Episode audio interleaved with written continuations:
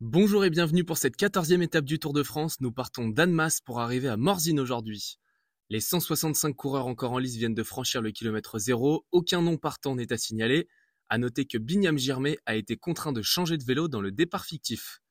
Aujourd'hui, 151 km, étape de montagne, 5 cols, dont un dans le final en hors catégorie. Ça va être encore tendu aujourd'hui.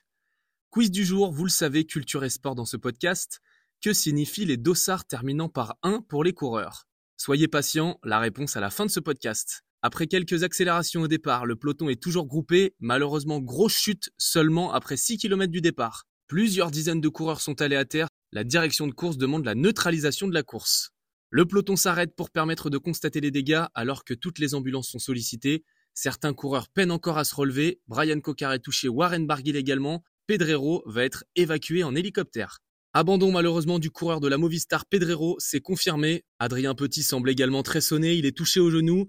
Son coéquipier Louis Maintenance est aussi en souffrance. Il souffre d'une fracture de la clavicule, il va lui aussi être contraint à l'abandon.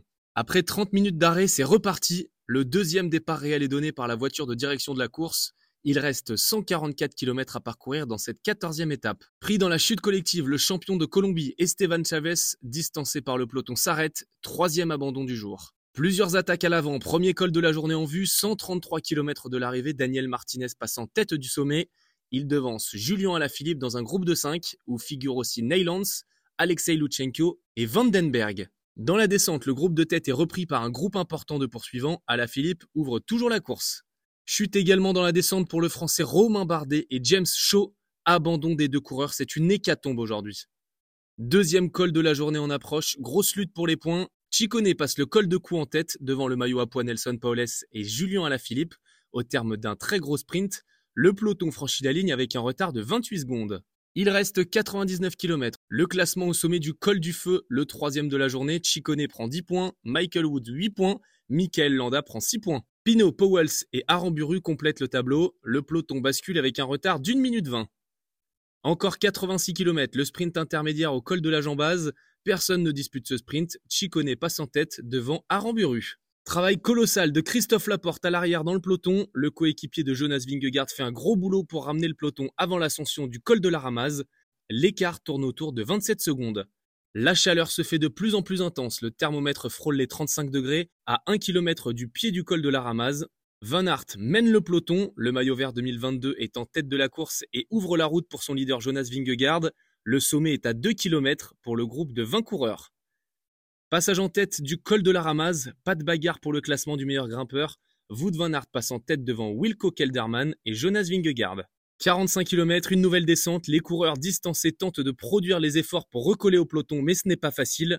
Il reste 23 km, ils sont toujours 16 à l'avant, les favoris sont bien entourés de leurs coéquipiers Wout van Aert, Sepkus autour de Jonas Vingegaard, et Félix Groschartner, Raphaël Maïka et Adam Yates entourent Tadej Pogacar. Quel rythme infernal en tête de course. Il reste moins de 20 km. Van Aert est lâché. Le groupe maillot jaune compte désormais 7 éléments. Sepkus, Jonas Vingegaard, Adam Yates, Tadej Pogacar. Jay Inley est encore présent, Carlos Rodriguez également et Félix Gall de l'AG2R Citroën. Encore 15 km, Jay Inley est lâché, le troisième du général perd des plumes.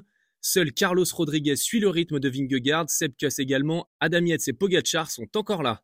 Attaque, ça y est, de Tadej Pogacar. Le Slovène prend rapidement quelques mètres d'avance et Vingegaard n'est pas dans sa roue. Pogacar est à 3 km du sommet, il en rajoute une petite couche, sans oublier, il le sait, il y a des bonifications en haut du col. Encore 12 km après un écart stable de 3-4 secondes maximum entre Pogacar et Vingegaard, il revient dans la roue de son dauphin à 1 km du sommet.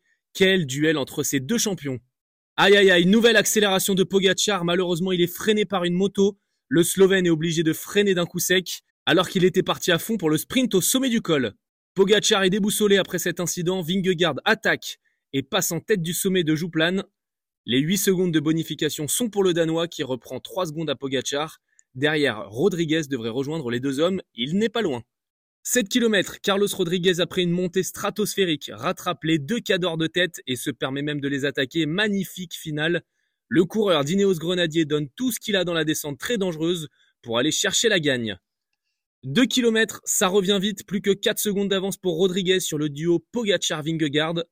Et ça y est, la victoire pour Carlos Rodriguez, deuxième victoire en deux jours pour les Ineos. Derrière, Pogachar prend la deuxième place devant Jonas Vingegaard et perd une seconde au général par rapport à ce matin. Il est donc à 10 secondes en prenant compte des bonifications du jour. Carlos Rodriguez gagne aujourd'hui à Morzine et en plus, il est sur le podium du général pour une seconde. Jay Hindley a coupé la ligne en sixième position, mais le coureur de Labora cède sa place pour une seconde au vainqueur du jour, Carlos Rodriguez. Quelle journée encore extraordinaire pour l'équipe Ineos. C'est un peu plus terrible du côté des Bleus. Guillaume Martin et David Godu terminent la course à plus de 6 minutes de Rodriguez. Un point sur les maillots distinctifs. Le classement général avec le maillot jaune, Vingegaard reste devant avec 10 secondes d'avance sur le maillot blanc Tadej Pogacar. Troisième du général à 4 minutes 43 de Vingegaard, c'est Carlos Rodriguez et Jay Hindley est quatrième à 4 minutes 44. C'est extrêmement serré pour cette place sur le podium. Pour le maillot vert, pas de changement, Jasper Philipsen confirme. Le maillot à points en revanche de meilleur grimpeur est sur le dos de Jonas Vingegaard qui le chip à l'américain Nelson Paules. Et pour la réponse du quiz du jour, les dossards terminant par 1 sur le Tour de France sont tout simplement les dossards des leaders des équipes. Donc si vous êtes sur le Tour de France et que vous voyez le numéro 1, 11, 21, 31, 41, etc. C'est probablement le meilleur coureur de l'équipe et donc le leader. Merci pour votre fidélité, on se retrouve demain pour une nouvelle bagarre dans cette 15e étape. Belle soirée et à très vite